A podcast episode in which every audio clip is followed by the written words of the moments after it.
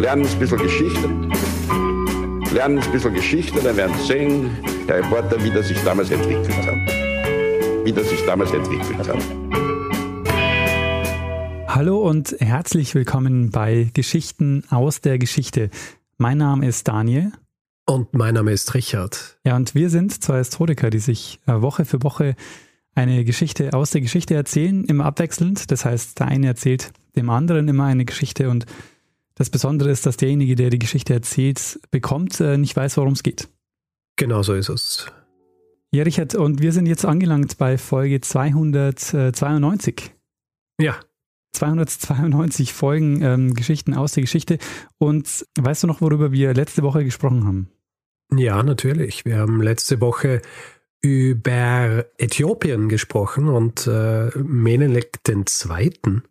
Und quasi der einzige große Verlust auf dem Kontinent einer Kolonialmacht. Kann man das so sagen? Ja, kann man, also zumindest zu dem also Zeitpunkt. Also der große Verlust in einer Schlacht. Ähm, ja, genau. Und ähm, Äthiopien war auch einzige, ähm, der einzige Staat, der sich auch gegen die Kolonialisierung hat wehren können. Sehr spannende Folge. Aus einem Gebiet, also wo ich nicht so bewandert bin. Deswegen freue ich mich immer, wenn solche Themen kommen. Na, vor allen Dingen, weil es ist 19. Jahrhundert und das ist eigentlich ein Thema, eigentlich ein, Zeitraum, wo wir dann doch schon relativ viel auch wissen und gemacht haben. Und da, finde ich, merkt man schon, sobald man den Raum ein bisschen verlässt ähm, von Europa, dann, also ich hatte da schon einige Aha-Momente auch, ähm, wo ich mir gedacht habe, Wahnsinn, dass ich das nicht wusste, ist eigentlich, ist eigentlich arg. So, aber gibt es irgendwie ähm, Feedback, was wir noch ähm, einarbeiten sollten hier in, die, äh, in den Hausmeister-Blog? Es gibt eine Sache noch. Ja. Und zwar von der vor vorvorherigen Folge, äh, die ich gemacht habe über die Charge of the Light Brigade. Weil natürlich habe ich beim letzten Mal vergessen, eine Sache zu erwähnen, die ich eigentlich fast jedes Mal erwähne, wenn ich eine Folge über irgendwas mache. Nämlich eine falsche Aussprache. und zwar in dieser Folge spreche ich von der Stadt Balaklava. Mhm. Ich habe gedacht, hey, diesmal bin ich gescheit und schaue das vor und nach und war auf, was war es, Wiktionary, glaube ich, wo es ein Soundfile gegeben hat. Ja. Haben wir das angehört. Der sagt Balaklava. Und ich so, okay, ja, so muss heißen. Stellt sich raus, es ist wirklich der einzige Ort im Internet, wo man ein Soundfile findet, wo jemand Balaklava sagt. Alle anderen sagen Balaklava. ähm, und ich habe dann auch einen befreundeten russischen Kollegen gefragt. Ähm, also ja, es heißt Balaklava und nicht, äh, nein, es heißt Balaklava und nicht Balaklava. Übrigens, jemand hat mir auch geschrieben und hat mir gesagt, dass ich äh, Sevastopol falsch ausgesprochen habe. Mhm. Weil das spricht man wohl äh, Sevastopol aus. Ah, verstehe. Aber ja, jetzt weiß ich's. also wenn ich wieder Krimkrieg-Folgen mache, dann weiß ich zumindest, dass ich diese beiden Wörter, äh, diese beiden Namen richtig ausspreche. Sehr gut. Ja, ich bin mal gespannt, was zur Äthiopien-Folge noch an Aussprache-Feedback ähm, kommt. Bislang noch nichts, ähm, was mich wundert, aber vielleicht liegt es daran, dass ähm, wenige Leute Amharisch können. Das kann sein, ja. Also wenige, die uns zuhören, wenn ich. Ja, ja. Ja, aber das heißt, Richard, wir können äh, übergehen zum nächsten Teil dieses Podcasts und die da wäre, dass du eine Geschichte erzählst. Richtig. Daniel, ich erzähle dir eine Geschichte und zwar eine Geschichte, für die wir ins Jahr 1938 springen. Hm. 1938 und geografisch springen wir an einen Ort, den ich sehr gut kenne, weil ich direkt daneben aufgewachsen bin. Ah. Wir springen in die Schweiz und zwar die Ostschweiz, Aha. Kanton St. Gallen, direkt an der Grenze zu Österreich, hm, spezifischer Vorarlberg. Und wir werden über eine Geschichte sprechen, in deren Zentrum ein Mann steht, der Dinge getan hat, die ihm sein Gewissen gesagt haben, mhm. die aber völlig entgegengesetzt zu den Dingen waren, die eigentlich machen hätte sollen. Wir werden darüber sprechen, dass dieser Mann heute zu Recht als Held gefeiert wird Warum es aber so lange gedauert hat, bis das tatsächlich der Fall war. Ah, ich bin gespannt. Beginnen wir mit einem Datum, das dir wahrscheinlich, so wie vielen, die hier jetzt zuhören, äh, recht bekannt ist. 13. März 1938. Der sogenannte Anschluss. Was im Grund bedeutet, dass an diesem Tag Österreich von den Nationalsozialisten eingegliedert wird ins Deutsche Reich. Und äh, mit diesem sogenannten Anschluss beginnen dann auch gleich Enteignungen und Verfolgungen vor allem von Jüdinnen und Juden, aber natürlich auch politischen Feinden und generell Personen, die unwillkommen sind. Ja. Menschen werden aus ihren Wohnungen und, und Geschäften vertrieben, geprügelt. Wohnungen und Geschäfte werden einfach übernommen. Für tausende Jüdinnen und Juden die jetzt im eigenen Land verfolgt werden, bleibt jetzt eigentlich nur noch ein Ausweg, und zwar die Flucht ins Ausland. Und viele davon versuchen ihr Glück in der Schweiz. Anfangs geht es noch ganz gut, solange sie gültige Ausweise haben. Mhm. Ja, viel mitnehmen dürfen sie sowieso nicht, ein bisschen Geld dürfen sie noch mitnehmen. Allerdings wird in der Schweiz schon von Anfang an gesagt, dass an der Grenze empfohlen werden soll, dass sie wieder umkehren. Ist so die, die Richtlinie, machen zu jener Zeit aber kaum, kaum äh, welche, die an der Grenze positioniert sind. Die Anreise zur Grenze passiert in erster Linie mit dem Zug. Viele schaffen es aber dann auch nicht, nicht einmal bis zur Schweizer Grenze. Also fährt man im Zug zum Beispiel nach Feldkirch, dann fährt man weiter nach Hohenems und in Hohenems gibt es dann den Grenzübergang zu Diepoldsau. Und äh, da versucht man dann zum Beispiel über die grüne Grenze zu kommen. Das heißt einfach entweder durch ein bisschen Gewässer und durchs Gestrüpp und auf die andere äh, Seite, wenn man nicht direkt über die Grenzstation gehen will. Nach ein paar Wochen, im April 1938, sind ungefähr 3.000 bis 4.000 österreichische äh, Flüchtlinge schon in der Schweiz. Einige wollen dort bleiben, andere verwenden die Schweiz im Grunde nur als Zwischenstation, um dann zu emigrieren, zum Beispiel ähm, in die USA. In der Schweiz macht sich jetzt aber die Sorge um die immer stärker werdenden Flüchtlingsströme breit. Um dem entgegenzuwirken, wird deswegen am 1. April eine Visumspflicht eingeführt. Mhm. In den folgenden Monaten kommen viel weniger Flüchtlinge, beziehungsweise es gibt weniger Rückweisungen, die registriert werden, was darauf hindeuten lässt, dass ähm, weniger versucht haben, über die Grenze zu kommen. Ab Juli 1938 beginnt aber dann der eigentliche Ansturm. Das führt dann schließlich dazu, dass im August 1938 in Diepoldsau, das ich äh, vorher ja schon erwähnt habe, an der Grenze zu Österreich, Grenze zu Hohenems, dass dort ein Flüchtlingslager errichtet wird. Dieses Flüchtlingslager übrigens finanziert von der israelitischen Gemeinde St. Gallen, vor allem auch, weil sie von der Schweizer Justiz dazu gezwungen werden. Ja, also die Schweizer Justiz sagt, sie müssen für jene aufkommen, die es über die Grenze schaffen und nicht zurückgewiesen werden. Das Ganze geht aber natürlich weiter. Es kommen immer mehr Flüchtlinge in die Schweiz und die, die Schweizer Regierung fühlt sich davon jetzt schon, schon überfordert. Deswegen am 17. August 1938 findet eine Konferenz statt, und zwar Konferenz der kantonalen Polizeidirektoren. Die wird angeführt, diese Konferenz, oder geleitet von einem gewissen Dr. Heinrich Rothmund, der der höchste Beamte der Fremdenpolizei ist. Rothmund selber ist ein ziemlicher Nazi-Sympathisant. Er hat äh, auch in Äußerungen, die er von sich gibt, wenig übrig für die, für die flüchtenden Jüdinnen und Juden und generell für alle, die äh, Regimegegner in jetzt eben Deutschland sind und nicht mehr Österreich. Anwesend bei dieser Konferenz für St. Gallen, also diesem Kanton, wo Diepoldsau liegt, sind der Polizeivorstand damals, ein gewisser Valentin Kehl und Paul Grüninger, Polizeihauptmann in St. Gallen.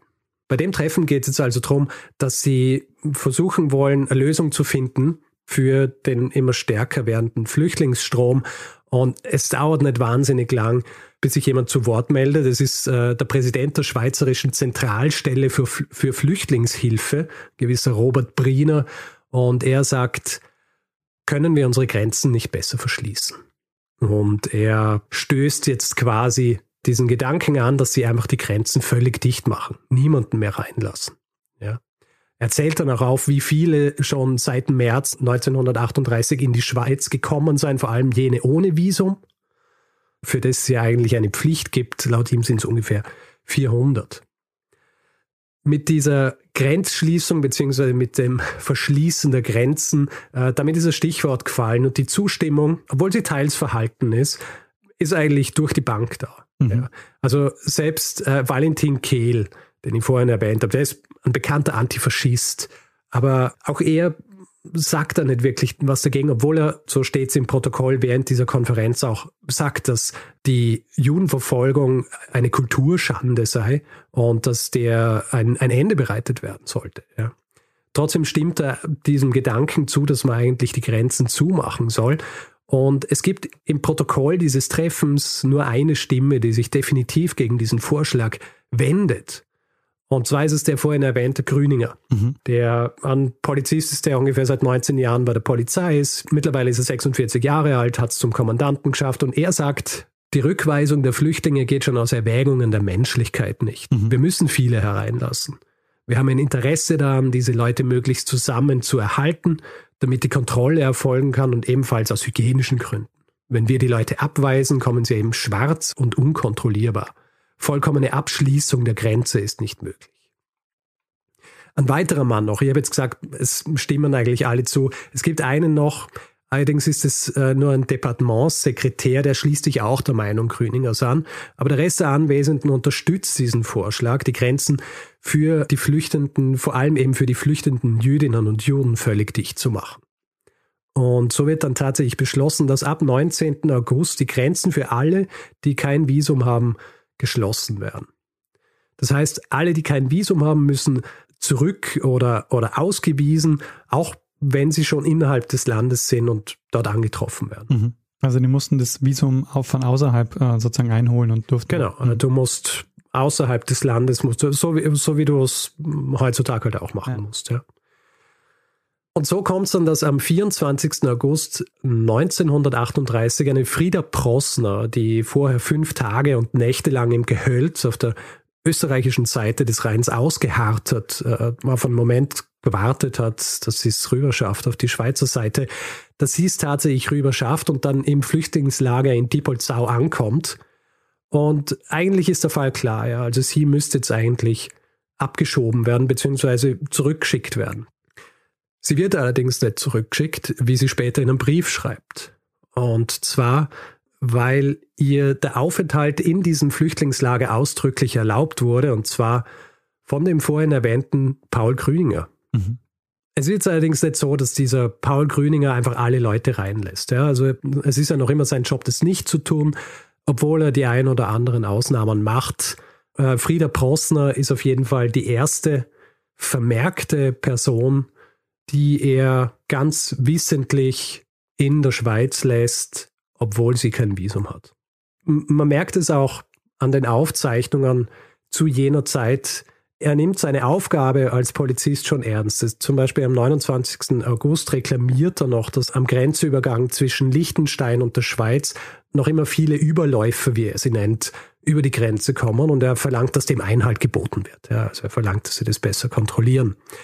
Er hält aber auch fest, dass es beinahe unmöglich sei, die Grenzsperren in dieser Gegend hundertprozentig durchzusetzen. Ja.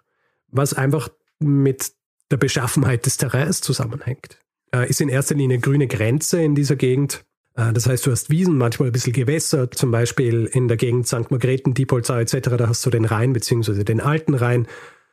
Und die Gegenden werden zwar patrouilliert, aber das Ganze geht natürlich auch nicht lückenlos. Es ist zu jener Zeit aber auch noch so, dass es gewisse Ausnahmen gibt, äh, wenn es darum geht, dass Leute reingelassen werden sollen. Die erste Ausnahme ist, Leute können kommen, wenn sie nur durchreisen wollen. Ja, also wenn sie bereits Pläne haben, weiterzureisen, wenn sie das belegen können, dann dürfen sie einreisen. Äh, der zweite Fall wäre, wenn sie schon Angehörige in der Schweiz haben. Ja, also wenn sie einfach zur Familie wollen oder zu den Eltern oder zu den Kindern zum Beispiel. Und der dritte Fall wäre, wenn es schon bestätigt wäre, dass die Flüchtlingshilfe sie finanziert und sie damit nicht den Schweizer Staat belassen. Mhm. Und äh, weil ich jetzt vorhin auch davon gesprochen habe, dass ein Flüchtlingslager in Diepholzau äh, errichtet wird, in der Schweiz wird an mehreren Orten werden, werden ähm, Unterkünfte organisiert, werden, werden Flüchtlingslager gebaut. Es werden Flüchtlinge in, in Privathäusern, in Gasthäusern, in Hotels untergebracht. Das Ganze eben finanziert von der Flüchtlingshilfe, hier eben vor allem von der israelitischen Flüchtlingshilfe. Ab Oktober 1938 wird die Situation allerdings anders. Äh, mit der sogenannten Verordnung über Reisepässe für Juden vom 5. Oktober bekommen Jüdinnen und Juden neue Reisepässe und diese Reisepässe wird ein rotes J für Jude gestempelt. Mhm. Damit soll äh, verunmöglicht werden, dass sie in Länder einreisen, in denen es keine Visumspflicht gibt. Sie tun das äh, vor allem wegen der Schweiz. Sie wollen verhindern, dass die Schweiz die Visumspflicht auch auf alle deutschen Staatsbürgerinnen und Staatsbürger ausweitet. Gleichzeitig, also im Oktober 1938, werden die Verfolgungen der, der Jüdinnen und Juden und Andersdenkenden im Dritten Reich immer weitreichender. Tausende werden an die Grenzen ihrer Herkunftsländer gebracht, um sie dann dorthin abzuschieben. Und natürlich dann die Novemberpogrome. Also äh, vom 9. auf den 10. November in Deutschland und in Österreich werden hunderte Jüdinnen und Juden ermordet, tausende Synagogen, Geschäfte, Friedhöfe, Wohnungen werden zerstört und Zehntausende Menschen werden in Konzentrationslager gebracht. Und jetzt mehr denn je fliehen natürlich die, die noch fliehen können und versuchen über die Grenze zu kommen und eben auch über die Schweizer Grenze, vor allem eben auch hier über diese grüne Grenze. Mhm. Und so kommt dann die nächste Fluchtwelle Mitte November in der Schweiz an, beziehungsweise an der Schweizer Grenze, was dann auch die Schweizer ähm, Regierung dazu veranlasst, an der Grenze wieder mehr Polizisten zu stationieren.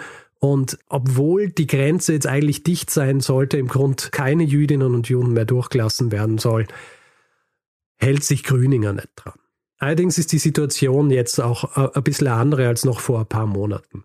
Er kann jetzt nicht mehr einfach so nach Gutdünken, aus welchen Gründen auch immer, ganz offen Flüchtende einfach im Land lassen. Er braucht jetzt triftige Gründe dafür oder er muss einfach triftige Gründe erfinden oder er muss sonst ein bisschen mehr tricksen. Weil eigentlich wäre er jetzt wirklich gezwungen, sie zurückzuschicken und er weiß natürlich auch, dass das äh, für viele den sicheren Tod bedeuten würde. Und er macht dann relativ kreative Dinge. Ja. Zum Beispiel gibt es die Geschichte eines 13-jährigen Jungen aus Wien, der kurz vor Weihnachten in die Schweiz flieht und im Lager in Diepoldsau landet mhm. und dann einen Brief an Grüninger schreibt, weil ihm gesagt worden ist, im Lager, ja, versuch einen Brief an den Grüninger zu schreiben. Und in diesem Brief erklärt er, dass er mit seinen gehörlosen Eltern geflohen sei, er aber der Einzige sei, der den Grenzübertritt geschafft hat. Trotz mehrmaliger Versuche, seine Eltern haben es nicht geschafft und haben, haben wieder zurück nach Wien fahren müssen.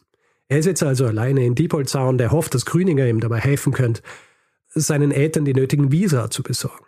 Und Grüninger schreibt recht schnell zurück, dass er das nicht kann. Was er aber dann tut, ist, er schickt eine amtliche Vorladung an die Eltern nach Wien und zitiert sie in seine Dienststelle in St. Gallen, hm. um sie dort einzuvernehmen. Mhm. Und die Eltern kaufen sich mit dem letzten Geld Bahntickets können dann, weil sie diese Vorladung haben, also die nötigen Papiere, können sie in die Schweiz einreisen und dort kümmert sich Grüninger dann darum, dass sie eine Aufenthaltsbewilligung kriegen. Ja, sehr geschickt. Grüninger nur kurz zu ihm. Eigentlich hat er eine Lehrerausbildung gemacht. Er hat eine Zeit lang gelehrt, war aber, hm, glaube ich, nicht so wahnsinnig gut als Lehrer. Geht dann für einige Zeit zum Schweizer Militär und wird dann schließlich bei der Polizei landen. Und zu dem Zeitpunkt, als wir jetzt über ihn sprechen, ist er eben, wie ich es vorhin schon erwähnt habe, 19 Jahre schon bei der Polizei.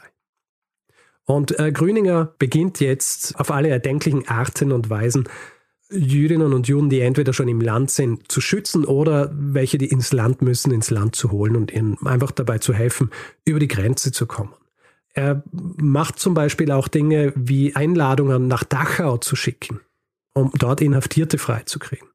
Also er schickt spezifisch an Personen dort Einladung, dass sie nach, äh, in die Schweiz kommen. Und Einreiseerlaubnis in ein anderes Land ist eine der besten Möglichkeiten, um aus dem KZ rauszukommen. Was er auch macht, ist, er verwendet Registriernummern wieder. Also Flüchtlinge, die in die Schweiz gekommen sind, mittlerweile aber wieder weiter gereist sind. Er nimmt deren Registrierungsnummern und gibt sie vor kurzem eingereisten, beziehungsweise vor kurzem in die Schweiz gekommenen äh, Jüdinnen und Juden, um die Gesamtzahl gleichzuhalten. Ja, damit nicht auffällt, dass hier neue Personen sind, die dazugekommen sind. Auch Identitätsnachweise fälscht er. Zum Beispiel für Leute, die anderen Flüchtenden helfen wollen und deswegen öfter mal über die Grenze müssen, Denen schreibt er einen Identitätsnachweis, dass sie, es gibt ein Beispiel von einem, der ist eigentlich aus Zürich, aber er schreibt ihm, dass er eigentlich aus St. Gallen ist und damit hat er die äh, Möglichkeit, hier über die Grenze zu gehen. Er ist allerdings nicht der Einzige, der das macht, muss man dazu sagen. Äh, er arbeitet teilweise mit Mitgliedern der israelitischen Gemeinde zusammen, die ihm dann auch dabei helfen, diese Geflüchteten unterzubringen. Äh, generell arbeitet er mit einem ganzen Netzwerk an, an Wirten und Wirtinnen und Bäuerinnen und Bäuern und auch Mitgliedern der, der sozialistischen Jugend zusammen. Das Ding ist, du kannst sowas nicht machen in, in so einem Rahmen, ohne dass es irgendwie auffällt. Ja. Und Grüninger ist jetzt nicht gerade ähm, wahnsinnig vorsichtig, was das angeht. Es spricht sich ja relativ schnell herum, dass er jemand ist, an den man sich wenden kann, wenn man, wenn man so ein Problem hat. Im Lager, bei den Geflüchteten, auch in der israelitischen Gemeinde in St. Gallen. Da weiß man, der Grüninger ist jemand, an den man sich wenden kann. Und äh, vor allem macht er auch so recht riskante Aktionen. Es gibt eine Darstellung des Flüchtlingslagerleiters von Diepolzau, der beschreibt, dass er gemeinsam mit Grüninger im Dienstwagen nach Lindau gefahren sei. Also weiß nicht, ob deine Geografiekenntnisse so sind, dass du dir das gut vorstellen kannst, aber wenn du dir einen Bodensee vorstellst, dann hast du weiter nördlich hast du äh, Lindau und wenn du dann südlicher fährst, dann kommst du zu äh, Bregenz und dann fährst noch ein bisschen südlicher und dann kommst du irgendwann an die Schweizer Grenze und wenn du die dann entlang fährst, dann landest du irgendwann bei Diepolzau auf der Höhe von Hohenems. Verstehe. Und in der, also, der Lindau-Ecke hast du gewohnt? Nein, ich habe eigentlich äh, im Rheintal, ich habe äh, bei einem Dorf namens Rheineck gewohnt und das ist ungefähr so zwei zwei oder drei Gemeinden von Diepolzau entfernt. Naja, okay. ein bisschen weiter noch. Aber ist eben so diese, ich, ich habe quasi an dieser Grenze gewohnt und wenn ich die weitergefahren bin, dann bin ich irgendwann bei Diepolzau gelandet. Ah, okay. Mhm. Und er fährt also zum Beispiel nach Lindau und holt dort Leute ab, um sie in die Schweiz zu bringen, beziehungsweise um sie äh, nach Hohenems und dann zum Grenzübergang Diepolzau zu bringen was er auch macht, was natürlich auch äh, strengstens verboten ist, er nimmt diesen Geflüchteten ihr Geld ab, aber nicht um sie ihnen zu stehlen, sondern dass wenn sie über die Grenze gehen und eventuell festgenommen würden oder so, dass ihnen nicht das Geld weggenommen wird. Äh, er gibt es ihnen dann später wieder, weil eigentlich dürfen sie auch gar kein Geld bei sich tragen, bis auf diese 10 Mark oder so. Allerdings sind es nicht nur diese teils recht waghalsigen Rettungsaktionen äh, Grüningers, die den Verdacht erhärten, dass hier jemand vorsätzlich Flüchtende ins Land bringt. Ähm, es gibt auch Hinweise, die aus einer Richtung kommen, die man jetzt eigentlich so nicht erwarten würde. Es melden sich nämlich sogar jüdische Vertreter der Flüchtlingshilfe.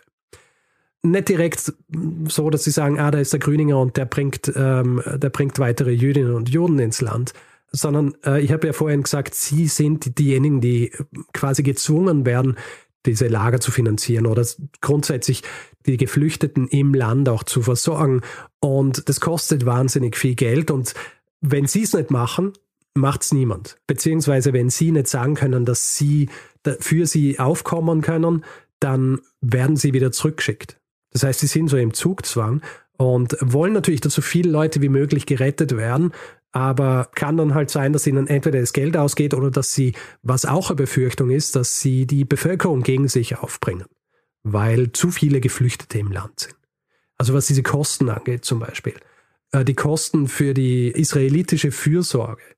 Vor diesen Monaten liegen sie bei ungefähr 10.000 Franken pro Monat und die explodieren dann auf bis zu 300.000 Franken monatlich.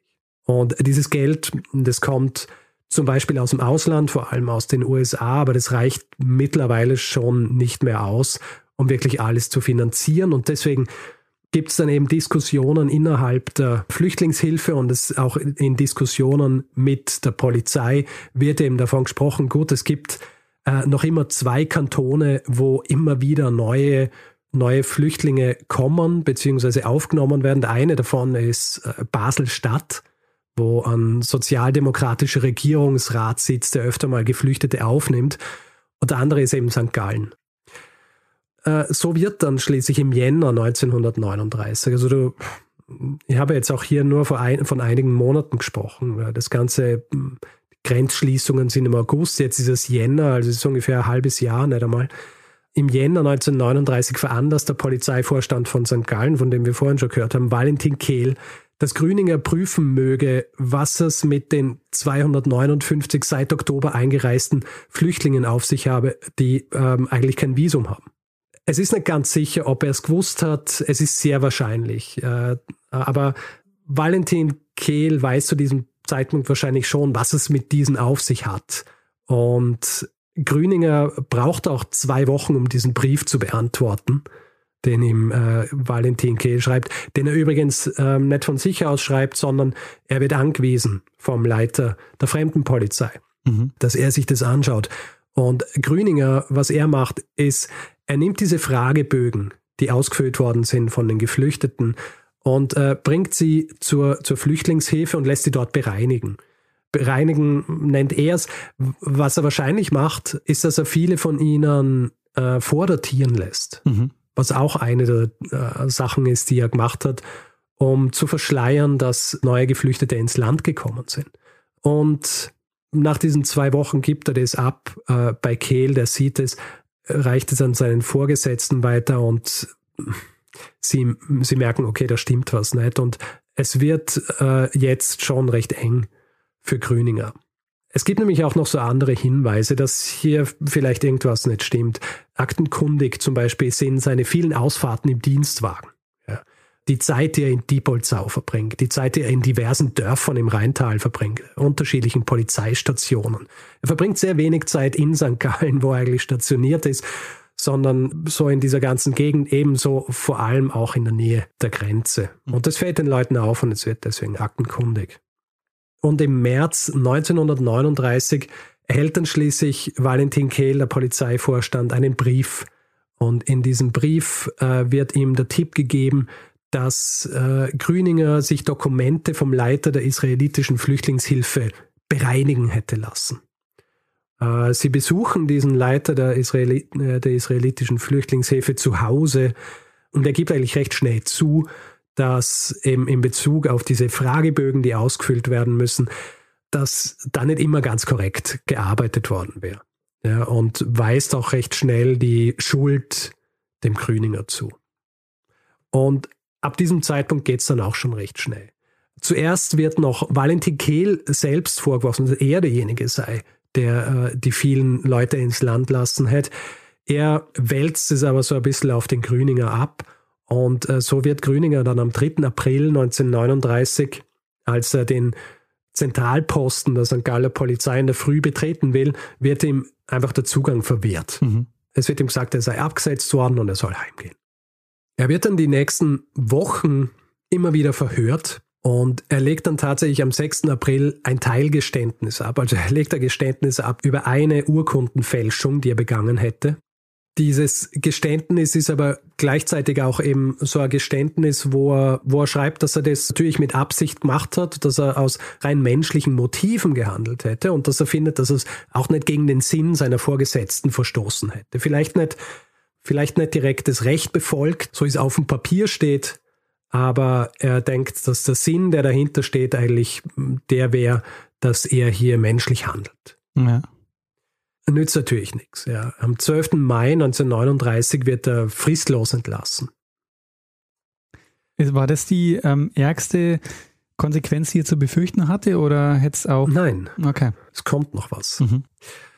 Im Oktober 1940 wird er nämlich angeklagt. Also er wird vorher schon angeklagt, aber im Oktober 1940 findet der Prozess statt. Und er wird dann tatsächlich verurteilt am 23. Dezember.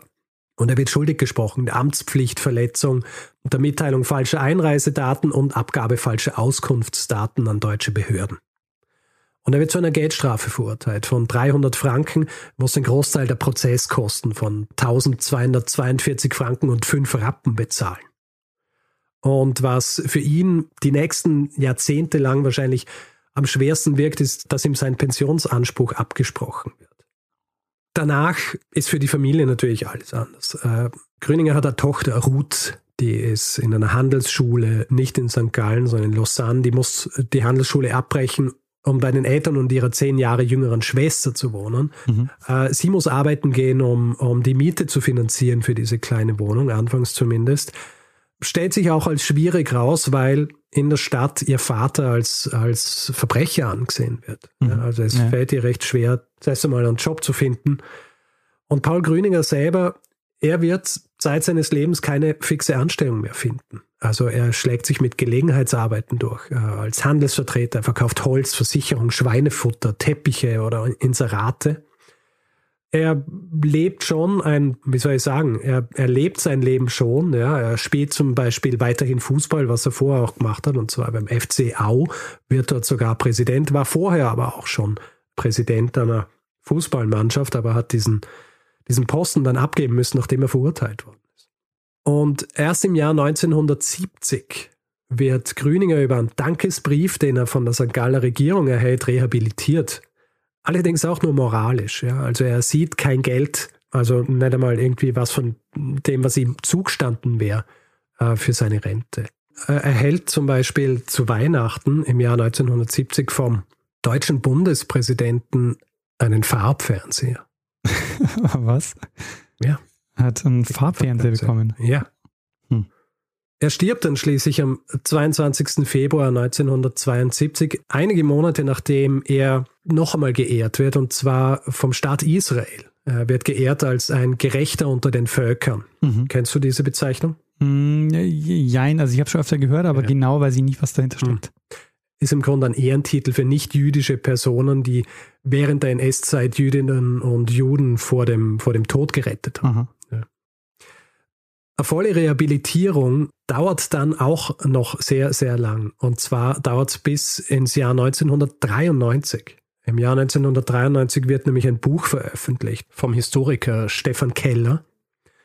Und dieses Buch ist auch die Basis äh, für mich gewesen jetzt für diese Geschichte. Mhm, ja. In diesem Buch wird sehr fein säuberlich dokumentiert anhand von Personen, die gerettet worden sind, teilweise eben Briefe aus den USA von welchen, die dann emigriert sind, was er gemacht hat. Also sehr gute Sammlung an, an Belegen für die Dinge, die, die Grüninger gemacht hat. Aufgrund dieses Buches wird Grüningers Urteil dann im Jahr 1995 offiziell aufgehoben. Und im Jahr 1998 bekommen seine Nachkommen dann äh, Wiedergutmachung, eine finanzielle, in der Höhe von 1,3 Millionen Franken, die dann aber gänzlich in die Gründung der Paul-Grüninger Stiftung fließt, ah, die, ähm, die sich für Menschenrechte mhm. einsetzt. Wann ist er gestorben? Am 22. Februar 1972. 72, also über 20 Jahre nach seinem Tod ist er dann äh, rehabilitiert worden. Offiziell, auch eben finanziell und rechtlich auch rehabilitiert. Mhm, ja. ja, und ähm, laut Schätzungen Stefan Keller soll Grüninger durch seine Tätigkeiten während dieser Monate, äh, 1938 und 1939, um die 3000 Jüdinnen, Juden und andere Verfolgte gerettet haben nachdem er rehabilitiert worden ist, ist dann auch angefangen worden, ihn zu ehren. also in den darauffolgenden Jahren und Jahrzehnten kriegt Grüninger zum Beispiel einen Platz in St. Gallen. Ja, der wird nach seinem, äh, wird nach ihm benannt. Und äh, das Stadion des Fußballclubs Brühl, ich habe ja gesagt, er war vorhin schon Präsident eines Fußballvereins. Das war der Fußballclub, bei dem er Präsident war äh, und abtreten hat müssen, als er verurteilt worden ist im, im Jahr 1940. Äh, dieses Stadion wird im Jahr 2006 umbenannt zum Paul-Grüninger-Stadion. Mhm. Und im Jahr 2013 wurde dann auch ein Film über ihn produziert. Und das Drehbuch dazu hat äh, Stefan Keller, der das äh, Buch ja geschrieben hat, dann auch selbst verfasst. Das, Daniel, war meine Geschichte über Paul Grüninger, einen Mann, der sich angesichts des Leids, das ihm entgegentrat an der Grenze, nach seinem Gewissen orientiert hat und äh, nicht nach den damals gültigen Rechtsvorschriften. Und äh, damit hat er tausenden Menschen das Leben gerettet, was er nach eigenen Angaben selber nie bereut hat, mhm. obwohl sie ihm danach beruflich und gesellschaftlich äh, natürlich viel schlechter ging als vor und er nie wieder den Status erlangt hat, den er ähm, vor 1938 gehabt hat. Äh, sehr spannende Geschichte, Richard. Ich habe ähm, noch nie vorher von Paul Grüninger ähm, gehört. Aber ähm, das würde mich interessieren, ähm, weil du ja in der Nähe aufgewachsen bist. Ist mhm. das eine Geschichte, die da schon kursiert ist? Also kanntest du den Grüninger schon vorher? Nein. Ich habe ähm, auch bis vor, würde sagen, eineinhalb Jahren noch nichts davon gehört. Ich wurde darauf hingewiesen. so, so lange liegt der, der Vorschlag schon bei dir? Ähm, ja. Ich, ich wurde äh, nämlich von einem Schweizer darauf hingewiesen. Das ist ein Schweizer, den du auch kennst. Ha. Okay, ja. sag mal. Wahrscheinlich weiß gar nicht, dass er ein Schweizer ist, weil er nicht mehr mit Schweizer, Schweizer Dialekt spricht. Ich weiß, wen du meinst. Ähm, ja. Ein Arbeitskollege. Richtig. Und äh, Podcast-Kollege auch. ja. War schon mal zu hören hier. Ja. Markus vom 3B6 Podcast äh, war schon zu hören in äh, Folge 206, ein Crossover mit dem Spiele-Podcast. Und es ging um Dungeons and Dragons. Sehr schön. Ah ja. Und äh, ja, er hat, er, er ist aus der Schweiz, er kennt diese Geschichte. Er hat mir sogar sein Buch geliehen mit einer Signatur von Stefan Keller, weil er bei einer Lesung war. Ah. Damals, 1993. Also ähm, ja, ich glaube, näher dran am, am Geschehen kann man gar nicht sein als Hinweisgeber. Und ähm, ja, vielen Dank, Markus. Ich habe es jetzt geschafft, diese Folge zu machen. Sehr schön. Er freut sich wahrscheinlich schon drauf, wenn er endlich sein Buch wiederkriegt. Ja, es ist eine, eine super spannende Geschichte und ähm, was mir da immer einfällt ist, wir hatten ja auch schon öfter jetzt ähm, zum Beispiel bei der Geschichte zum äh, über Gerda Stern mhm. auch diese diese dieses Thema, dass es ein sehr perfides System auch war eben, ähm, dass man eben Leute auch nicht hat ausreisen lassen ähm, und dass man zum Beispiel auch mhm. diese Affidavits verlangt hat. Mhm. Ähm, für die für die Ausreise und dass ja. du ja m, dein Geld quasi auch dein, dein ganzes Vermögen hast abgeben müssen und dann sozusagen keine Chance mehr hattest, auch überhaupt aus dem Land zu kommen. Ja, ich meine, es war ja tatsächlich so, dass du ab einem gewissen Zeitpunkt ähm, ist dir gesagt worden, du musst gehen, aber du hast keine Möglichkeiten gehabt zu gehen. Genau. Es ja. hat einfach sein können, dass man gesagt hat, du musst gehen, aber dir ist die Bewilligung nicht geben. Ja, genau. Ja, ähm, und dann hat es natürlich solche, und das, war, das Ganze war natürlich eine Farce, war ja natürlich auch so gedacht von den, äh, von den Nazis. Und da ist es dann halt umso wichtiger gewesen, dass man jemanden wie, dass es jemanden wie Grüninger gegeben hat, der, der in solchen Situationen, wo schon fast, wie soll ich sagen, diese kafkaesken ähm, Rechtszustände geherrscht haben auf der einen und auf der anderen Seite und eigentlich niemand einen haben wollte. Die Schweiz, die sich immer so hingestellt hat, als wären sie völlig neutral, aber natürlich auch in die Hände gespielt haben, äh, dem, dem Nazireich. Äh, da ist es schon wichtig, dass es, äh, dass es solche Leute gegeben hat. Mhm, ja. Und ich bilde mir sogar ein, wir haben schon einige Leute auch behandelt in Folgen, die über die Schweiz ausgewandert sind. Ich glaube zum Beispiel der Viktor Gruen mhm. ist über die Schweiz in die USA.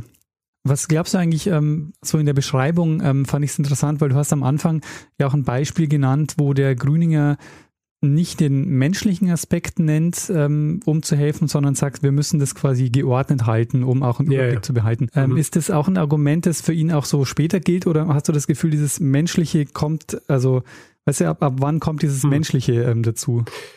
Also sowas, wie ich es gelesen habe, auch in diesen, in diesen Beispielen und so weiter.